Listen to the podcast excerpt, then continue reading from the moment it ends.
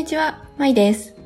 この番組では、ワーキングマザーである私が、仕事、子育て、自分と向き合うことで得た気づきから、視点を増やし、豊かなキャリア、人生を歩むヒントをお伝えします。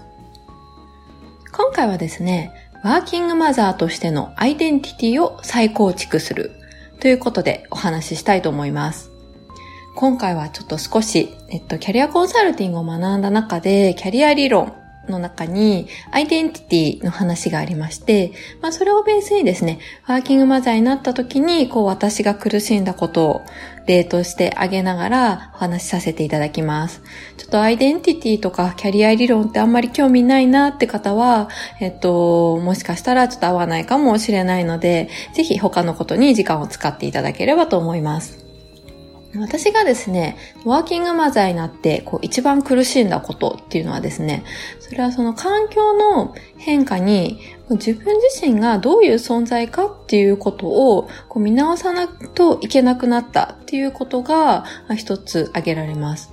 つまりですね、そのワーキングマザーをこう初めて経験したっていう時に、ワーキングマザーとしての自分は一体何者なんだろうかっていう、ま、問いが今思えば生まれていたんだなっていうふうに思います。でここで言うアイデンティティっていうのは、キャリア理論の中ではエリクソンって方がお話をされ、あの、問い、理論を解いていて、エリクソンのこの心理社会的発達理論っていう中で、まあ、人はですね、その8つの段階を踏みながら、こう、生涯にわたって発達していくっていう風に、あの、している中での、その4段階目として、こう、アイデンティティの確率っていうのが挙げられているんです。まあ、こういう、これはまた詳しく、なんかネットとかでもいろいろ調べていただければ、エリクソンの発達段階で出てくるんですけれども、そこで言う、まあ、アイデンティティっていうのは、そのどういうふうに形成されていくかっていうと、この集団の中で、その居場所を、自分自身の居場所を確保しようとするために、こう自分なりにこう価値観、自分はこういう価値観があるとか、こういう人だっていう風なものを見つけて、そういうことによって自分は自分であるっていう確信とか、自信っていうのを獲得していくわけです。つまり、その主体的な自分を獲得するっていうことで、まあ、社会の中に自分の居場所を得ていく、作っていくっていうこと、その過程でアイデンティティの確率があります。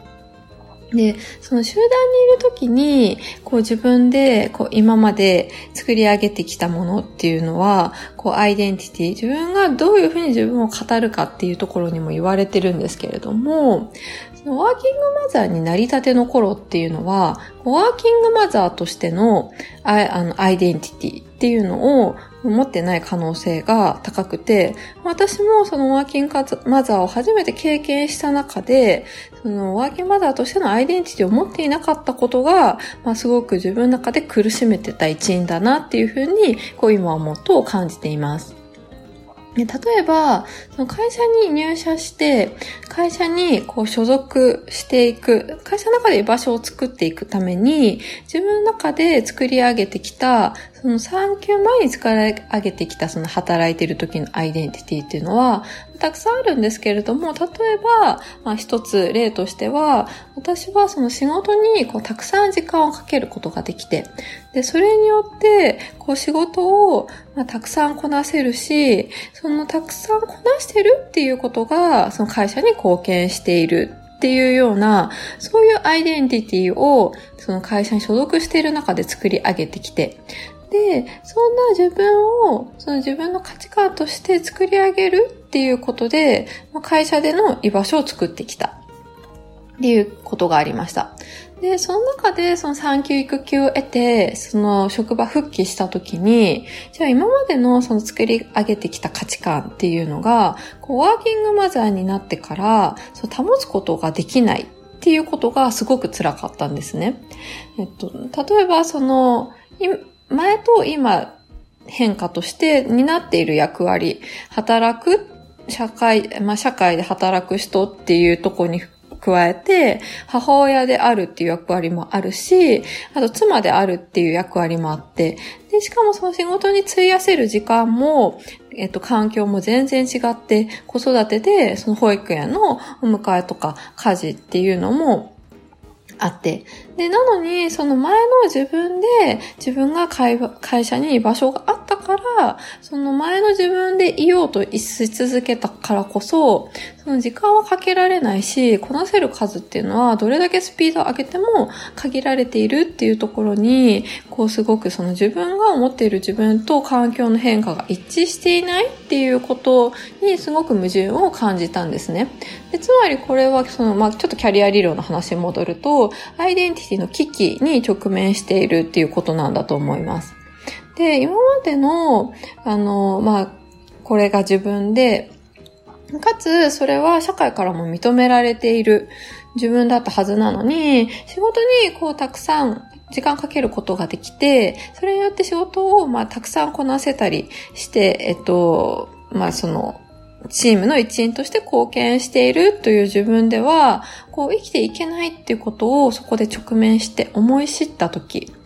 なので、つまりこれまで自分では生きていけないっていうふうに、これまでの自分では生きていけないっていうふうに感じたからこそ、まあ、自分と人生について本気で深く考えることができたっていうことです。で自分は何がしたくて、本当はどんなキャリアを歩みたいのかっていうことに、あの、向き合えたんですね。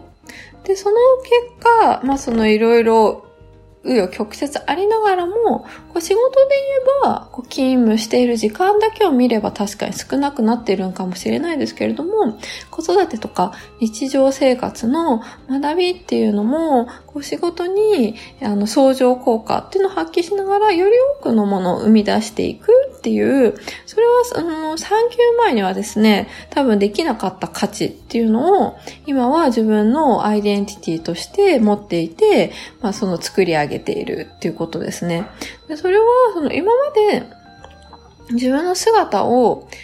今までの自分の姿っていうのを否定するっていうよりも、まあ、そこで起こっているその変化、環境の変化とか、自分の置かれている立場の変化、あとはもう役割の変化、いろいろあると思うんですけど、それに対して、こう新しい自分の価値観っていうのを、まあ、どんどん付け加えたり、あとは、今の自分にはいらないなっていう価値観をこう手放したりしていくっていうこと。で、それが、まあ、つまり、キャリア理論でいうアイデンティティを再構築できた過程なんだ、じゃないかなっていうふうに、ちょっと今振り返ると思っています。で、そのまあワーキングまでなったことで、そういうアイデンティティの、まあ、危機に遭遇できたっていうことは、多分本当に自分にとっては、その危機に遭遇してる間は本当に辛くて悩んで、思い悩んで、どうして私ってこんなところにっていうような、すごいなんかこう辛い思いをしたんですけれども、今となっては、まあ、とてもなんかこうありがたい経験で、貴重な経験だったなっていうふうにこうちょっと思っているからこそ、皆さんにそんなことも伝えたいなと思って今日はお話しさせていただきました。